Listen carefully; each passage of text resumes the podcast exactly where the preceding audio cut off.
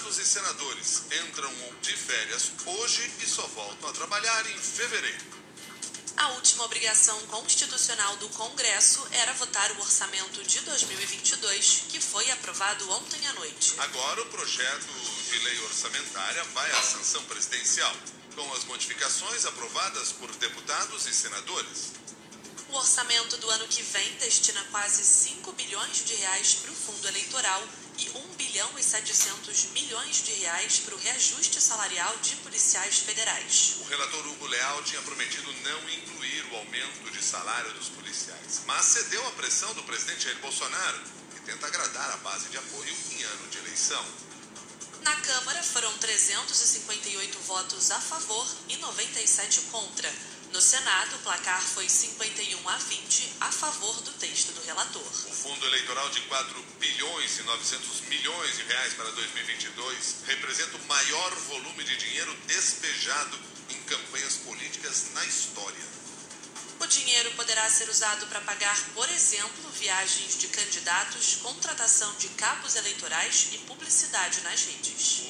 Os deputados e senadores também reservaram 16 bilhões e meio de reais para as emendas de relator, também conhecidas como orçamento secreto. O mecanismo é usado pelo governo em troca de votos no Congresso.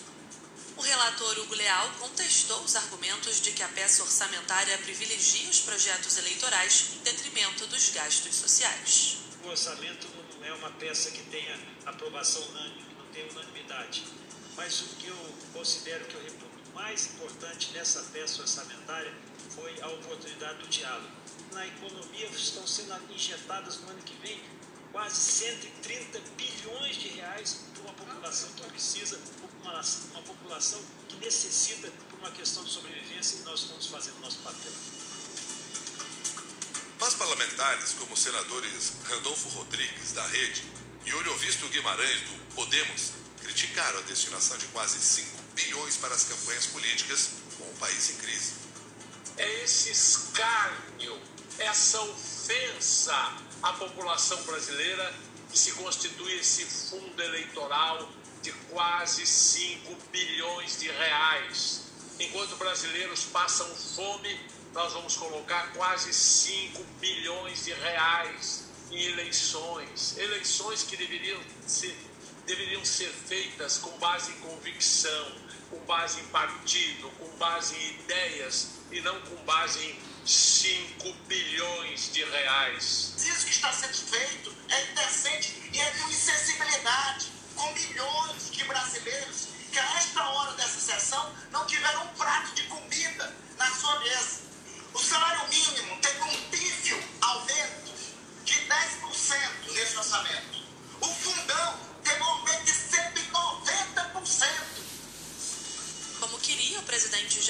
Bolsonaro, num aceno a uma categoria estratégica para as eleições de 2022, os deputados e senadores aprovaram o reajuste salarial da Polícia Federal, da Polícia Rodoviária Federal e do Departamento Penitenciário Nacional. Hoje, o salário de um delegado de Polícia Federal e de um perito criminal federal varia de R$ 23.600 a 30.900 reais por mês, de acordo com o painel estatístico de pessoal do governo. Um policial rodoviário federal ganha entre R$ 9.900 e R$ 16.500. O senador José Aníbal do PSDB criticou o aumento exclusivo para a base de apoio do presidente Bolsonaro no funcionalismo. Por que se elege um universo para o aumento? Nós temos aí deputados e senadores, 600 representantes do povo. A sensibilidade nossa não é um pouco diferente disso? Eu imagino que sim. Mas veio a vontade do presidente da República e disse, olha, faz isso aí, tem um jeito, tem que fazer. Esse, é, esse é o que me interessa em matéria de aumentos. E o parlamento se submete a isso. Esse é um lado que eu lamento muito dessa proposta apresentada. A decisão de privilegiar os policiais abriu uma crise na elite do funcionalismo federal. Em protesto, cerca de 200 auditores da Receita Federal entregaram os cargos. Segundo o presidente do Sindifisco, Kleber Cabral, o governo cortou mais de um bilhão de reais da Receita Federal para bancar o aumento da base de apoio do presidente Jair Bolsonaro. Há de fato uma, um tratamento muito dísparo, né? Agora chegou no limite de cortar o próprio orçamento de, funcionário do órgão, né? Entre donos de segurança pública, que são importantes, a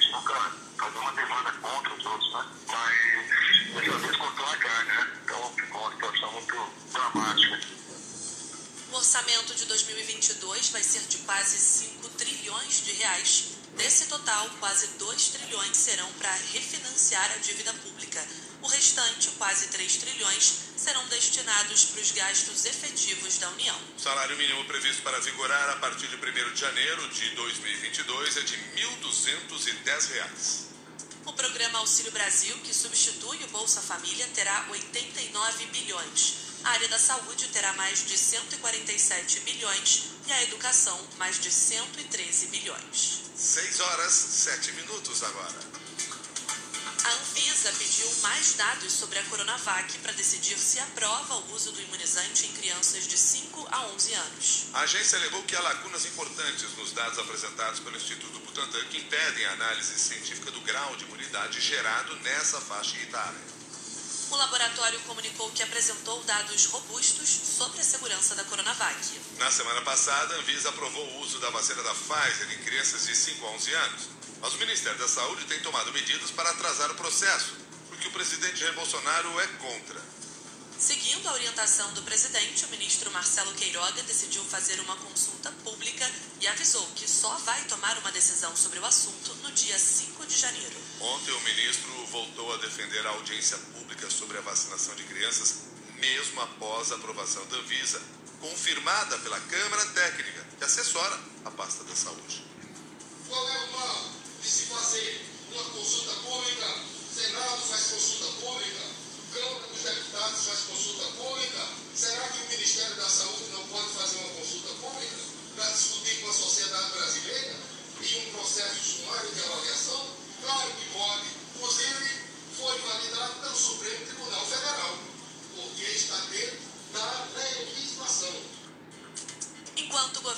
federal vem ignorando a decisão da Anvisa, o Comitê Científico de Enfrentamento à Covid do Rio recomendou que a prefeitura compre a vacina da Pfizer para aplicar nas O crianças. secretário de Saúde, Daniel Sorans, informou que vai começar ainda hoje o processo de compra. Ontem, a Fiocruz divulgou um novo estudo recomendando a vacinação de crianças. A pesquisa indica que a imunização dos mais jovens é uma estratégia importante para aumentar a cobertura vacinal da população brasileira. Além da recomendação para comprar vacinas, o Comitê Carioca também destacou que não vê nenhuma restrição à realização do Carnaval do Rio nas condições atuais. 6 e 10.